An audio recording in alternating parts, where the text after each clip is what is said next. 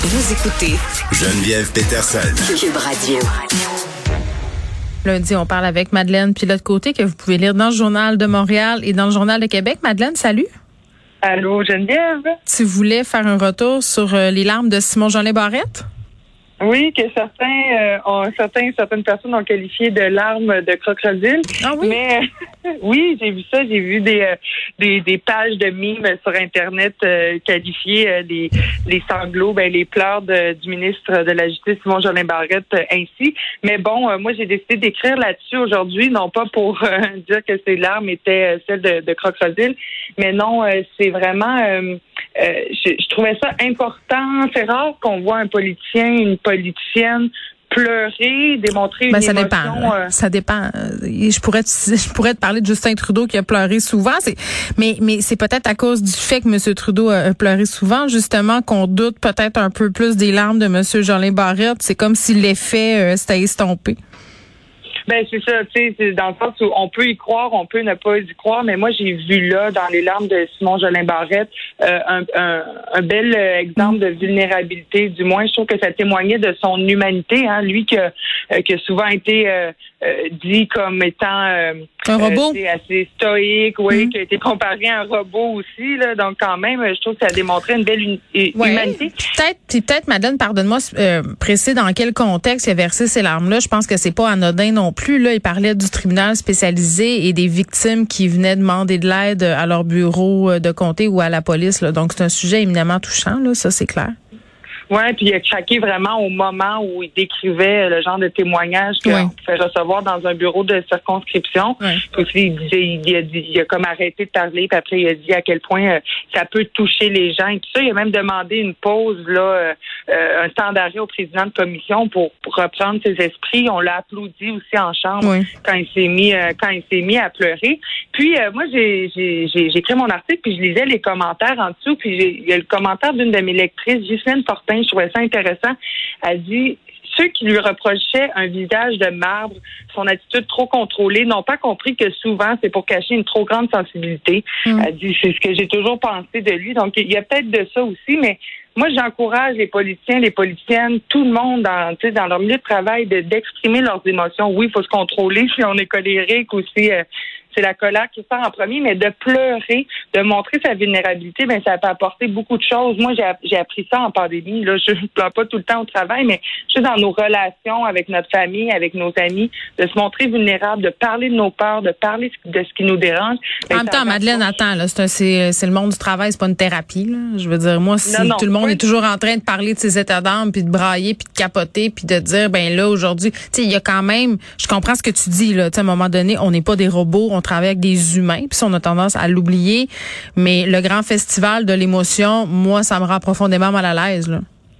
Ben, je comprends qu'il faut garder un- euh, une certaine retenue là dans un milieu de travail. là. C'est pas comme quand on est à la maison. Ben, on est des moi, euh, professionnels. Je veux dire, si moi je me laissais emporter chaque jour pendant que je parle à la radio de sujets qui sont profondément tristes, je pourrais pas faire mon travail. Tu comprends? Ça, ça, ça serait juste impossible.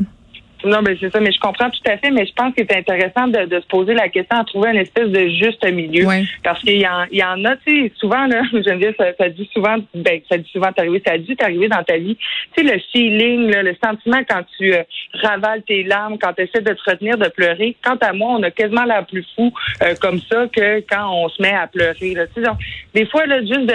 Mais c'est les perceptions, tu sais, c'est parce que gars, tu disais il y a des mimes sur Simon Jolin Barrette, tu sais, puis on a tellement ri de Justin Trudeau qui braillait, bon peut-être qu'il utilisait un peu trop le braillage là, Euh, mais une femme qui va pleurer euh, au travail ou dans d'autres contextes, euh, très très vite on va dire ah ben elle est pas assez forte pour faire ce travail là, elle est pas en maîtrise d'elle-même, elle est fatiguée, elle fait une dépression, tu sais, puis peut-être aussi qu'on dit la même chose des gars là, moi je l'ai moins remarqué là, mais quand même c'est souvent vu comme un signe de faiblesse. Mhm. C'est vu comme un signe de faiblesse, mais quant à moi, ce ne l'est pas. Oui. Au contraire, ça témoigne aucunement de, de du, euh, c'est du de la compétence de quelqu'un, d'un politicien, d'une politicienne. Au contraire, je trouve que ça fait de la politique humaine. Mais comme tu disais tantôt, dans un milieu de travail, il faut avoir une certaine retenue. Mais ceci dit, euh, si, si tu pleures euh, devant tes collègues parce qu'il y a une situation où peut-être ils vont être plus enclins, enclines à t'aider, tu sais, à, Oh, il faut développer notre empathie, euh, puis pas juste au travail. Là, j'ai envie de dire dans toutes les sphères euh, sociales. Là, souvent, on s'est tous enfermés derrière nos masques et c'est pas nécessairement pour le mieux dans, dans certains cas. Donc, euh, bon, ça c'est une chose. Tu voulais aussi me parler dans les sujets liés au travail aujourd'hui. un monde du travail plus sain. La fameuse semaine de quatre jours. Plusieurs employeurs s'en servent pour attirer du monde. Ben écoute, euh, c'est hyper attirant là. Moi, il y a rien que ah oui? je trouve euh, ah ben je trouve ça merveilleux comme idée parce que mm. euh, je lisais un article du 24 heures qui a été publié vendredi, un article d'Anne-Sophie Roy, et puis elle parlait des arguments du chercheur Will Strong, qui est un chercheur anglais, par rapport à, à, la semaine de quatre jours. Puis dans cet article-là, ce qu'on peut lire, ben, en fait, c'est qu'on serait à peu près productif dans une journée de travail pendant 2 h 53 minutes. Donc mais qu'est-ce qu'on fait les six autres heures? Ben, qu'est-ce qu'on fait? Pense-y, Geneviève. Ben, on, parle aux collègues, on va chercher un café, on va aux toilettes, on s'installe, on lit un peu les nouvelles. Tu sais, dans le sens où... Euh, on dit on n'a pas les mêmes journées de travail, je pense. Non, mais ce que je veux dire, c'est qu'on peut perdre du temps au travail. Mais oui. Il y a beaucoup de temps qui est perdu. Si je te dis, euh, fais-moi ça le plus vite possible, euh, ben, tu vas pouvoir faire euh, la, même tâche de travail en quelques heures, comparativement à quelque mm. chose que si tu travailles 40 heures semaine, tu es payé 40 heures semaine, c'est que c'est la semaine de 4 jours, mais avec une baisse salariale, parce que techniquement, si tu travailles moins d'heures, tu es payé moins?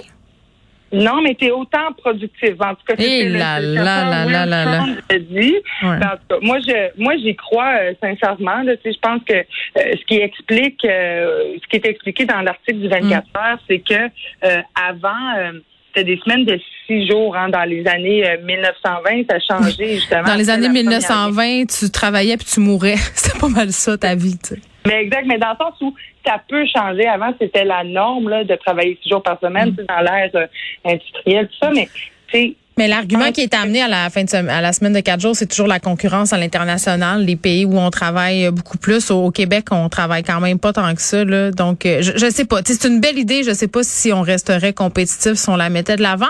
Mais moi, je sais, Madeleine, euh, qu'en tant que mère de famille, hein, ma semaine de travail, elle dure sept jours et je travaille 24 heures sur 24. Alors, j'en ai jamais de break. Et la fin de semaine, je fais des tâches. Donc, merci, Madeleine.